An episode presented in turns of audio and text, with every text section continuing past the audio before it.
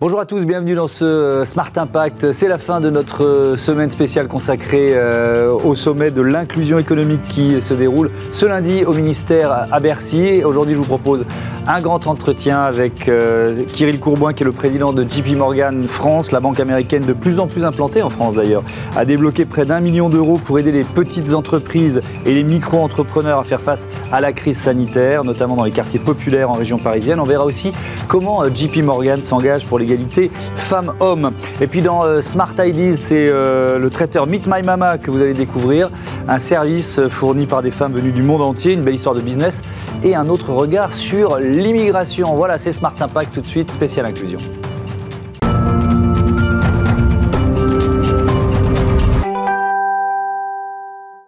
Bonjour Kirill Courboin, bienvenue. Heureux de vous accueillir. Euh, vous êtes euh, donc le président de JP Morgan France. Vous participez ce lundi à, ce sommet de l'inclusion euh, économique. Beaucoup de personnalités. C'est à Bercy. Donc il y a le ministre Bruno Le Maire, il y aura Jacques Attali à vos côtés, plusieurs ministres évidemment présents. La, la, conférence à laquelle vous participez, j'ai vu que c'était sur le thème de la performance et de la cohésion sociale.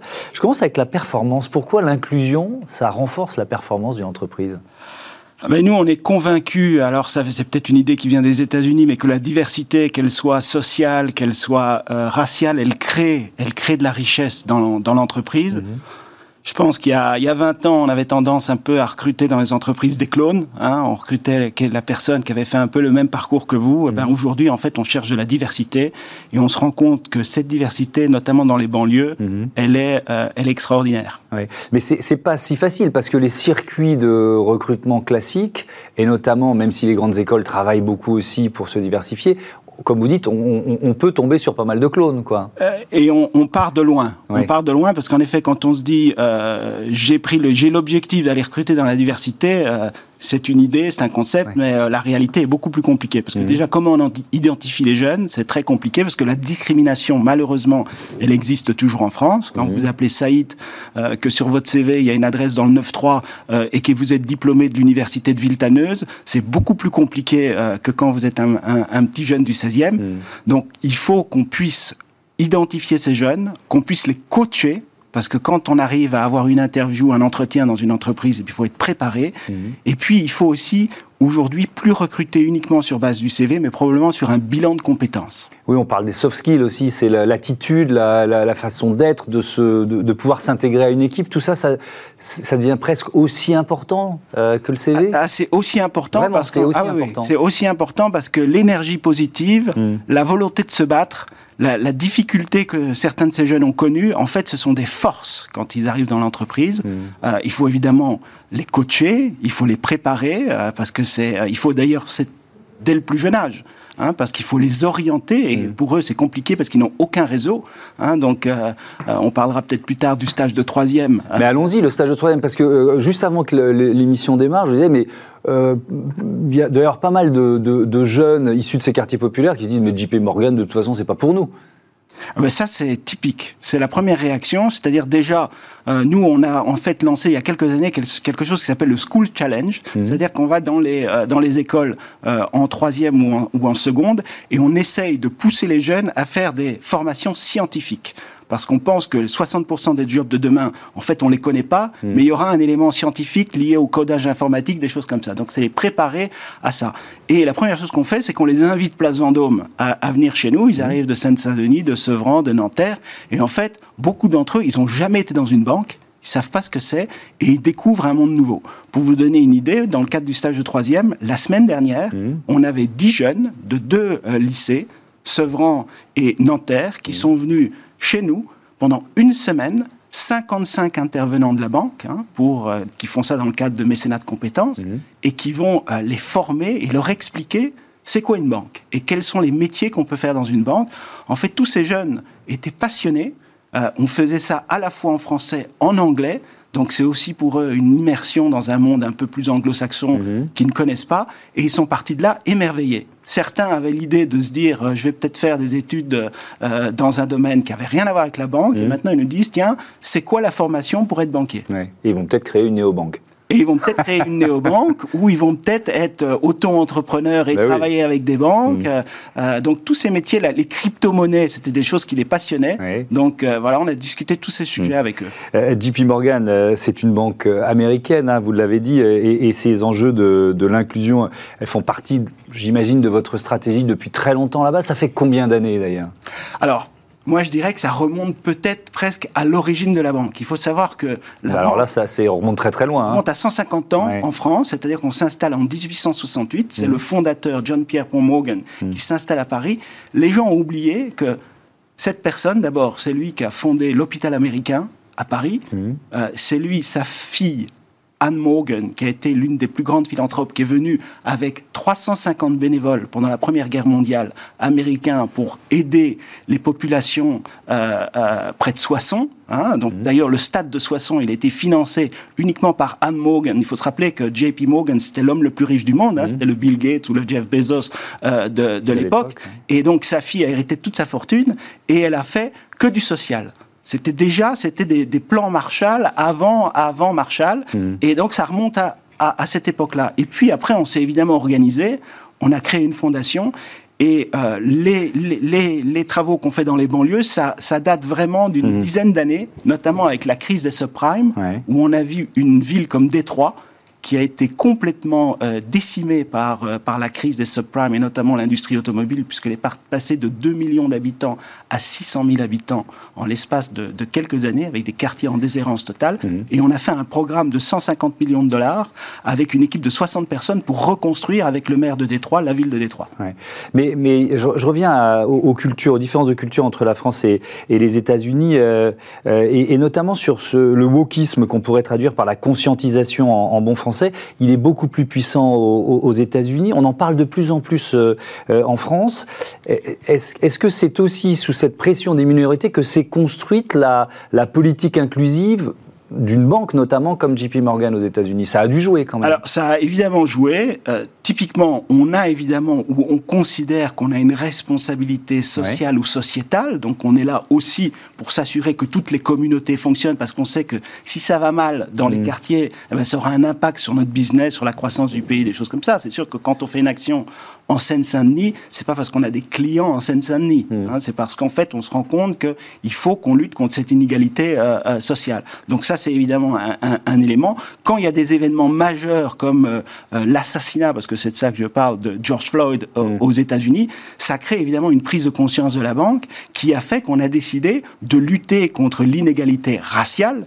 Et là, on a décidé de mobiliser 30 milliards. C'est-à-dire, on parle de 30 milliards de dollars Oui. pour ouvrir des agences dans des quartiers où il n'y a pas d'agence bancaire, pour financer des gens qui n'ont pas accès au crédit, pour leur faire du logement social. Tout ça, c'est des plans de financement qu'on fait. Et évidemment, quand on est dans une banque comme nous, on mesure l'impact.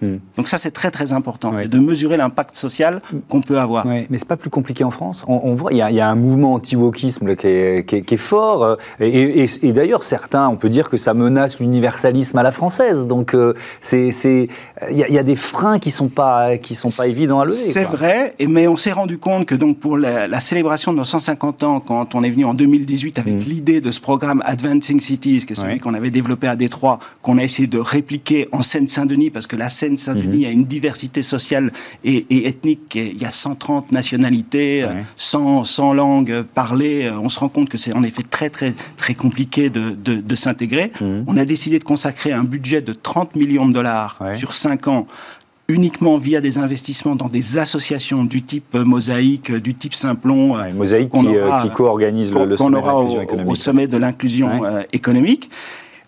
C'est parce qu'on se rend compte qu'en fait, que quand on est très très focalisé comme ça et qu'on on arrive avec là on- un million, un million d'euros euh, pour Mosaïque, en fait, on a énormément d'impact. C'est-à-dire qu'on va leur permettre de se développer et d'accélérer Mm. euh, leur développement, de probablement placer 5000 jeunes par an, Mm. alors qu'aujourd'hui, ils en placent environ 800. Et, et- et donc ce programme, ça fait 26 millions d'euros, hein, investis sur 5 ans. C'était, le point de départ, c'était qu'en 2018. 2018. 2018, c'est ça. Donc qui, qui en bénéficie? Et, et à quel point ça, ça impacte peut-être même le recrutement Alors je ne sais pas de JP Morgan, ou en tout cas les, perspectives que. Ça ouvre. Alors beaucoup de gens étaient sceptiques quand on a dit euh, euh, qu'on allait aller investir dans les banlieues. Donc je suis allé avec Jamie Dimon, euh, au, qui est le patron de le patron de, JP, de, JP Morgan. On est mhm. allé en fait aux compagnons du devoir pour mhm. lancer un programme de digitalisation de leur de leur programme. Mhm. En fait, ce jour-là, ça a été l'événement le plus suivi sur les réseaux sociaux en France.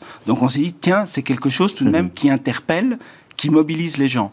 On a eu 300 appels entrants d'associations qui nous ont dit voilà, moi j'aimerais euh, travailler avec JP Morgan parce que j'ai mhm. un programme très très spécifique pour lutter contre la discrimination euh, dans les quartiers ou pour euh, former, former des jeunes en, en Seine-Saint-Denis. On a évidemment mis en place une structure, donc on, voit toutes ces associations, on travaille avec elles, et aujourd'hui on travaille à peu près avec une, trentaine d'associations, euh, et on a dépensé la moitié de notre budget, mm. ou investi la moitié de notre budget. Et, je le disais en titre, il y a, eu une action spécifique pendant la crise sanitaire. Pourquoi? Parce qu'il y a eu une fragilisation peut-être de ce tissu euh, euh, économique des micro-entrepreneurs avec la crise? Moi je dis toujours, l'ascenseur social il est malheureusement en panne en France, et encore plus dans les quartiers. La pandémie a malheureusement accru les inégalités sociales en France. Les plus riches sont plus riches, mm. les plus pauvres sont plus pauvres il a fallu qu'on fasse des actions d'urgence parce qu'en fait, toute une série de jeunes n'avaient même plus accès à l'école, n'avaient même plus accès aux cantines. Donc il a fallu notamment qu'on les équipe avec des ordinateurs, de ce type de choses-là. Donc on a fait des missions d'urgence avec, euh, avec les fonds de la, de la, Fondation durant la, durant la pandémie. Hmm. Mais cette action en faveur de la diversité, euh, il y a combien de salariés JP Morgan France aujourd'hui? Alors on était 250 euh, l'année dernière, là on est 700 parce qu'on vient... C'est un effet du Brexit, c'est ça? Voilà, dans le cadre du Brexit, on a fait venir 400 traders euh, à, Paris, ce qui change un peu la, euh, la, typologie de notre entreprise, mm. parce qu'on a 40 nationalités maintenant, alors qu'on avait une dizaine avant. C'était ma question, ma question de la diversité euh, au, sein même de JP Morgan France. Elle, est, elle est, déjà ah, présente. elle est énorme. Alors, ce qui est aussi Mais est-ce qu'elle est présente, pardon de vous interrompre, parce qu'il y a eu cette importation de, de, de salariés venus de Londres, ou c'est c'est sans doute plus présent, plus facile, euh, culturellement plus accepté depuis longtemps Ou, dans les 200 euh, qui étaient présents Prenons les 250 qui étaient là avant. Donc sur les 250 qui étaient avant, il y avait déjà une quinzaine de nationalités. Et ce qui est intéressant, c'est qu'on a 70 personnes qui viennent en fait des banlieues. Donc on peut croire que JP Morgan c'est une espèce d'élite mm. avec euh, des gens. Euh, non, euh, j'ai un de mes un de mes collaborateurs directs qui est un Tunisien d'origine. Mm. on a on a des gens qui habitent en Seine-Saint-Denis qui viennent tous les jours mm. travailler chez nous. donc ça fonctionne ça fonctionne très bien. Maintenant on peut encore s'améliorer sur le recrutement parce qu'on on a toujours tendance à recruter des gens en effet qui viennent des grandes écoles mhm. euh, et qui ont des formations et qui ont fait partie de la méritocratie et, de l'éducation du parcours académique euh, français. Maintenant, il faut peut-être qu'on recrute aussi plus sur des bilans de compétences et des gens peut-être mhm. qui ont décroché scolairement mais qui sont euh, brillants et qui sont des hauts potentiels qui mhm. malheureusement n'ont pas pu être suivis dans, la bonne école et avoir la bonne formation dans, dans une banlieue. Alors je voudrais aussi qu'on parle de, de parité euh, femmes-hommes, notamment pour les salaires. Comment ça se passe dans votre, dans votre banque, la politique salariale, vous en êtes où? Alors, nous, c'est très simple. Maintenant, il se fait qu'il euh, y a un index hein, que Muriel Pénicaud avait... Euh, avait établi. Mmh. Donc, on est à 83%, ce qui est, ce qui est, ce qui est pas mal. Donc, on mmh. est au-dessus du, du, du, du, minimum de 75 mmh. qui, est, qui, est, requis. On va, on va s'améliorer dans les 10 personnes les mieux payées de la banque, euh, on a trois femmes. Hein. Mhm. donc euh, moi, mon comité de direction, il est totalement paritaire. J'ai 50% de femmes dans mon comité de direction. C'est vrai au niveau mondial aussi chez JP Morgan? Vrai au niveau mondial. Donc, euh, Jamie Dimon dit toujours j'ai 50% de femmes et j'ai 20% de LGBT. Mhm. Donc, bon, ah, il se fait qu'on mesure ça un peu, peut-être un petit peu trop d'ailleurs aux, États-Unis. Mais en tout cas, il est très fier de le dire. Mhm. et c'est sûr que chez nous, à compétence égale, job égal, rémunération égale, qu'on mhm. soit homme ou qu'on soit femme, et la promotion se fait euh, de manière aussi, aussi rapide pour une femme que pour un homme. Euh, vous, vous, affichez euh, sur la parité que JP Morgan Asset Management, c'est la société de gestion où les femmes gérantes de fonds sont les plus nombreuses dans le secteur. Elles gèrent 45% de, des actifs mondiaux. Ça, fait vraiment de JP Morgan une, un, leader en la matière? Je pense, et pour vous donner une, caractéristique française, la banque privée chez JP Morgan, dirigée par une femme, plus de 50% des employés à tous les niveaux sont des femmes. Hmm. Donc c'est sûr que le métier du trading est un métier plus masculin. Euh, donc on a évidemment des disparités de temps en temps par, euh, par métier, mais en tout cas, on fait un véritable effort pour essayer d'avoir cette diversité et cette mhm. parité. Maintenant, il ne faut pas non plus en faire un élément de discrimination positive. Il ne faut pas commencer à dire je vais promouvoir telle personne parce qu'elle est une femme ou parce qu'elle fait partie d'une minorité. Il faut vraiment que ça reste une méritocratie, parce que c'est ça la nature de notre organisation. Mhm. C'est euh, euh, les meilleurs ont les meilleurs jobs et euh, sont les mieux payés. Oui, et, au niveau mondial, il y a cette initiative Women on the Move. C'est quoi Women on the Move? Alors, Women on the Move, c'est du coaching de toutes les femmes par des femmes avec une deuxième initiative qui s'appelle Men as Allies, parce qu'on se rend compte aussi mmh. qu'on a besoin d'avoir des alliés, souvent, dans des organisations qui, à l'origine, étaient peut-être plus masculines que féminines, mmh. qui les aident, qui les coachent, parce que moi, j'ai remarqué qu'une des grandes différences que vous avez avec un homme et une femme, c'est que l'homme, il est souvent surconfiant, qui va vous dire euh, donnez-moi ce job, alors que la femme ne va pas vous le demander. Elle a souvent toutes les qualités requises, mais elle ne va pas vous demander d'avoir le job. Et là, il faut qu'on les coach de temps en temps, être un tout petit peu moins timide et à, être plus audacieuse. Hmm. Euh, ce, programme, euh, j'ai lu ça en préparant l'émission, euh, vous affichez là aussi que ce programme permet d'améliorer la santé financière des femmes.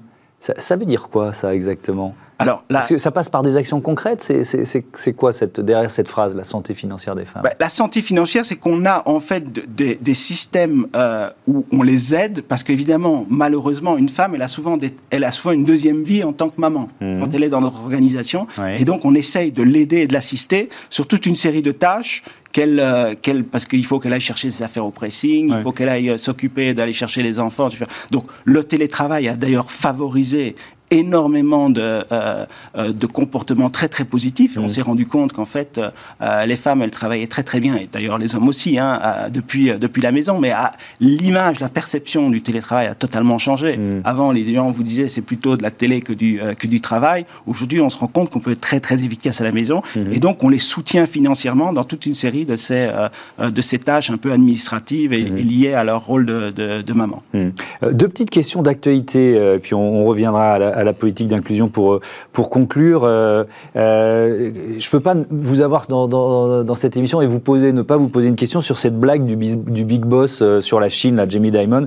Nous espérons, alors il, fait, il célèbre le centenaire de l'implantation de la banque en Chine et il dit nous espérons y rester à long terme. Le Parti communiste chinois fête ses 100 ans tout comme JP Morgan, mais je vous parie que nous survivrons plus longtemps. Bon, moi je trouve ça drôle, hein, mais euh, il s'est excusé depuis. Il faut dire qu'il y a, euh, j'ai lu ça euh, dans la presse économique, 20 milliards de relations d'affaires en jeu. Est-ce que vous craignez d'affronter un ressentiment de la part de la Chine dans cette histoire? Est-ce qu'il y a déjà eu des retours en quelque sorte? Oui, alors il y a déjà eu des retours. Bon, alors d'abord, quand il a fait cette intervention mmh. à Hong Kong, devant les, gens. Personne ne l'a soulevé à l'époque. Donc euh, en Chine, c'était il, y a quatre jours, hein, il, il y a une semaine, donc il n'y a mm. eu aucun, aucun impact au niveau local. Ensuite, il est aux États-Unis, dans le cadre d'une université à Boston, où il sort la blague, mm. et en disant d'ailleurs, je suis sûr que les Chinois nous espionnent, et donc euh, euh, ils, pourront, ils pourront retranscrire ma, mm. ma blague. Puis il n'a pas du tout, il a totalement sous-estimé la réaction euh, des médias. Et donc, quand il a vu l'emballement qu'il y a eu sur ce sujet-là, tout de suite, il s'est excusé en disant voilà, euh, je pense que c'était une blague. Mm. Et c'est d'ailleurs ça. Quelqu'un disait la force, la principale force et la principale faiblesse de Jamie Dimon, c'est qu'il dit ce qu'il pense. Donc, il a fait une blague, mm. c'était une mauvaise blague, ben voilà, il s'est excusé et les Chinois ont dit on, on note l'excuse et euh, donc, donc fin de l'histoire. Donc, je pense que c'est fin de l'histoire. Et puis, vous l'avez évoqué, autre petite question euh, politique qui est liée à votre euh, implantation en France. Emmanuel Macron, il était là en juin dernier pour inaugurer le nouveau bâtiment qui est près du musée du Louvre. donc, vous nous l'avez dit, il y a plusieurs centaines de salariés qui ont fait le voyage de Londres à, à, Paris. il y a encore des recrutements prévus, il y a encore des mouvements de, salariés euh, prévus, juste pour bien comprendre à quel point le Brexit, ça représente finalement une opportunité pour la place financière de Paris Alors, c'est vrai que c'était la première fois qu'un président en exercice mhm. inaugure une banque. Et encore pire, une banque américaine. Mhm. Donc tous ses conseillers lui disaient faut pas y aller. C'est pas une bonne idée. Lui, il a dit, je vais y aller. bon, il a été banquier d'affaires, donc. Bon, euh, il a été, peut-être qu'il a été banquier d'affaires, mais il a surtout réalisé que faire venir à Paris euh, les activités financières, euh, c'était un véritable enjeu hmm. euh, financier. Hein, parce qu'on va nous tripler le nombre d'employés, mais aussi plus que doubler notre chiffre d'affaires. Tout ça, c'est des impôts. On parle de trading. Le trading, ce sont les activités, ce sont les gens qui sont les mieux payés dans l'industrie. Euh, mm. Donc, ce sont des gens qui arrivent avec beaucoup de chiffre d'affaires et qui vont avoir une influence aussi sur, euh, sur l'économie, euh, sur l'économie locale. Donc, il se dit, si j'en fais venir une dizaine comme ça, et JP Morgan est la plus grande banque mondiale, donc mm. si, ils sont certainement des leaders d'opinion. Donc, si j'arrive à les convaincre de venir, eh ben, ça fera venir les autres banques. Ce qui est le cas. Aujourd'hui, il y a à peu près 5000 personnes qui, qui, ont fait le, le, trajet ou le déplacement de, de Londres à, à, à Paris. Mm-hmm. Et je pense que ce n'est que le début euh, d'une relocalisation euh, des activités, des services financiers mhm. sur le continent et sur la zone euro. Mais alors, vous euh, rapatriez des salariés venus de Londres, mais vous continuez d'embaucher en France sur le marché français? On a embauché depuis le début de l'année une centaine de personnes, parce qu'évidemment, il y a des gens qui vous disent malheureusement, pour des raisons familiales, je ne peux pas bouger mhm. à, Paris, donc je vais rester à Londres, donc ils quittent nos activités, et donc on les remplace en recrutant localement. Et d'ailleurs, ce qui est intéressant, vous le signalez, on est à côté du musée Lyon, on est place Vendôme, on est vraiment au cœur de Paris. Beaucoup de banques sont excentrées, hein, que ce soit à la Défense, que ce soit à Montrouge, que ce soit mm. euh, près de Bercy. C'est attractif. Donc nous, on a énormément de, euh, de traders de grandes banques françaises qui nous disent maintenant, tiens, je, je rejoindrai bien euh, hmm. JP Morgan à Paris. Je voudrais terminer, parce que c'était quand même le thème central, évidemment, de, euh, de, cette interview euh, autour de, l'inclusion, avec un exemple des, voilà, de, concret de ce que vous faites pour, pour aider des entreprises. C'est l'entreprise Oops Factory. Son patron s'appelle Gilles Bravo. C'est quoi son business? Je crois qu'on est dans le domaine du sport. Et, et, et et comment vous l'avez euh, aidé? Parce que je vais, vous, je vais, vous, faire un aveu. Moi, quand j'ai commencé à préparer une série, je me suis dit, JP Morgan, il ne va pas aider un micro-entrepreneur ou une, une, start-up ou une petite entreprise. Comment vous l'avez euh, aidé à l'occasion des difficultés liées à la crise sanitaire? Alors, c'est très simple. Tous les, euh, tous les auto-entrepreneurs ou toutes les petites structures, en fait, ont énormément souffert durant, euh, durant la période du, mhm. euh, du, Covid. Donc, nous, ce qu'on fait déjà, c'est qu'on a un accompagnement avec des collaborateurs dans le cadre de mécénat de compétences, c'est-à-dire mhm. qu'ils ont accès à certains de nos spécialistes du crédit, de l'organisation et mhm. on va euh, déjà regarder son business plan, regarder sa trésorerie, voir comment, comment on peut l'aider. Ensuite, on va le mettre en contact avec, parce qu'on fait souvent pas du microcrédit, hein, avec. Euh, pas votre cœur de business. Pas notre cœur de business. Donc, on a des partenariats avec l'ADI, on a des mm. partenariats avec un certain nombre de, partenaires qui font du, du, microcrédit, mm-hmm. et on va les mettre en contact avec ces gens-là. Donc, on, les aide vraiment de manière très très concrète sur comment euh, obtenir votre prêt, comment vous développer, comment développer votre activité, comment euh, retranscrire votre business plan, peut-être l'adapter parce qu'en fait, euh, il va changer parce que vous allez devoir vous fournir mm. Donc c'est ce genre de choses qu'on fait et on le fait avec euh, euh, une cinquantaine, euh, une cinquantaine d'entrepreneurs. Merci beaucoup, merci Kirill Gourmand. À bientôt sur Bismart. On passe à Smart Ideas. Il sera aussi question d'inclusion et de bonne cuisine. Smart Ideas avec BNP Paribas. Découvrez des entreprises à impact positif.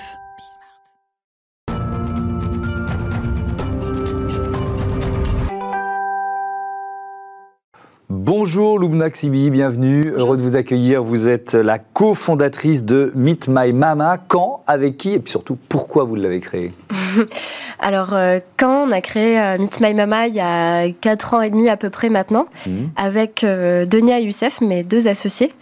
et pourquoi? Parce que on a grandi avec des femmes extraordinaires qui ont une passion pour la cuisine, qui ont un talent, un savoir-faire. Et on s'est donné comme mission de lever tous les freins qu'elles pourraient rencontrer pour, leur aider pour les aider à devenir des femmes chefs, entrepreneurs, indépendantes et qu'elles puissent vivre durablement de leur savoir-faire. Donc le principe de Meet My Mama, c'est quoi? Le principe de Meet My Mama, c'est d'aller de, d'aller voir des, ces femmes qui ont cette passion, euh, c'est de les inspirer, en tout cas de créer des déclics chez elles pour qu'elles se disent je peux me lancer, je peux vivre de mon talent. Euh, c'est des femmes qui, euh, qui parfois on leur a pas forcément donné la chance de, de, de, se poser la question de leur vocation. Et donc nous, notre première étape, c'est de leur dire vous avez le droit d'avoir une vocation, vous avez le droit d'avoir un talent, une passion, et mmh. vous avez même le droit d'en vivre. Donc ça, c'est la première étape, donc de créer ce, ce, ce déclic chez elles. La deuxième étape, c'est de les former. Donc, on a créé la Mama Academy, qui a pour but d'apporter une formation de très haut niveau sur la gastronomie, euh, mais aussi dans l'entrepreneuriat, le numérique, le français si elles en ont besoin, mhm. euh, des compétences de, de savoir-être, euh, de... et aussi un programme qui s'appelle Être Mama responsable, où l'idée c'est de permettre à ces mamas de comprendre euh, en profondeur les sujets de développement durable, de, d'interculturalité, etc. Mhm. pour que les mamas puissent vraiment être ce que nous on appelle des food change makers et qu'elles puissent avec nous rendre l'industrie alimentaire plus inclusive, durable et responsable. Oui, et alors après, c'est quoi le, modèle économique euh, Comment vous gagnez votre vie? Le modèle économique, c'est mmh. qu'on a créé un business, un traiteur, mmh. Meet My Mama, qui propose aux entreprises des prestations traiteurs sous différents formats, petit-déj, déjeuner, cocktail, banquet, dîner. Euh, donc ces entreprises euh, nous payent et on, on, rémunère les mamas grâce aux prestations qu'elles réalisent. D'accord. vous, vous, avez fait l'école des mines, un master à Dauphine, vous aviez un job de consultante en intelligence artificielle chez IBM, vous avez aussi bossé chez PwC. Pourquoi vous avez euh, euh, fait ce choix? Vous vouliez quoi? Donner du sens à votre vie professionnelle? Est-ce qu'il y a un peu de ça dans votre démarche? Ou est-ce qu'il y a l'idée de devenir sa propre patronne, créer, créer sa boîte aussi? Non, je, pense qu'on a tous une vocation. Mmh. Et je pense que j'ai trouvé la mienne très tôt. Et j'en suis euh, très heureuse aujourd'hui. Euh, euh, j'ai fait de belles études. Et l'idée, c'est d'utiliser ces connaissances et ces compétences pour justement avoir un impact sur la, la société. Euh, j'ai fait une boîte qui me ressemble aujourd'hui, qui, mhm. a, qui a du sens pour moi. Et, euh, et oui, je, je, je, suis très fière de, de, du parcours à la fois euh, universitaire et, euh, et aussi dans, dans, les différentes entreprises mhm. sur lesquelles je suis passée. Elles m'ont apporté beaucoup. Ouais. Et Meet My Mama, c'est bon pour nos papilles, d'abord. Mais euh, est-ce que vous diriez aussi que c'est une façon de changer notre regard sur l'immigration? Exactement. Ouais. Euh, d'une manière euh, d'une manière douce. c'est une manière de, de, changer notre regard parce que euh, la cuisine c'est quelque chose qui rassemble, c'est quelque chose qui est bienveillant. Euh, la cuisine c'est prendre soin de l'autre euh, et c'est aussi de la découverte, de la découverte à, travers des ingrédients différents, des manières de cuisiner différentes, des manières de présenter différentes. Et, et c'est pour ça que dans nos prestations traiteurs, ce qui fait l'expérience Meet My Mama, c'est aussi toute la scénographie qui va derrière pour vraiment mettre en avant la culture mais aussi euh, des discours des mamas qui racontent qui elles sont, qui racontent leur culture, d'où elles viennent. Et on a euh, des histoires extraordinaires de personnes qui euh, n'avaient pas forcément accès à ces différentes cultures. quand on arrive avec une mama syrienne ou islandaise dans une, dans une entreprise, en général, les gens n'ont jamais goûté de cuisine syrienne ou islandaise. Mmh. Et donc, ça change les regards, ça c'est sûr. Ouais. Vous, vous, en avez parfois un peu marre, peut-être, d'entendre les, les, les, débats politiques là, de cette pré-campagne sur ce thème de l'immigration? C'est dur. Ça vous hérisse le poil de temps en temps, ouais c'est dur, mais, euh, mais nous, on est sur le terrain, on voit aussi euh, la bienveillance et l'amour des gens, mhm. euh, que ce soit des mamas ou de nos clients ou de nos partenaires. Aujourd'hui, on n'a on, on jamais eu de soucis, au contraire. Euh, je pense que les gens ont besoin de se rassembler autour de valeurs communes. Euh, ils ont besoin de se rassembler autour de bienveillance, d'amour, de respect. Et, euh, et c'est ce qu'on fait aujourd'hui et on n'a jamais eu de, de, soucis. Merci beaucoup. Merci Lubna Xibi. Bon vent à Meet My Mama. Voilà, c'est la fin de ce Smart Impact. Je vous dis à demain. Merci de votre fidélité. À demain sur la chaîne des Audacieuses et les Audacieux. Salut.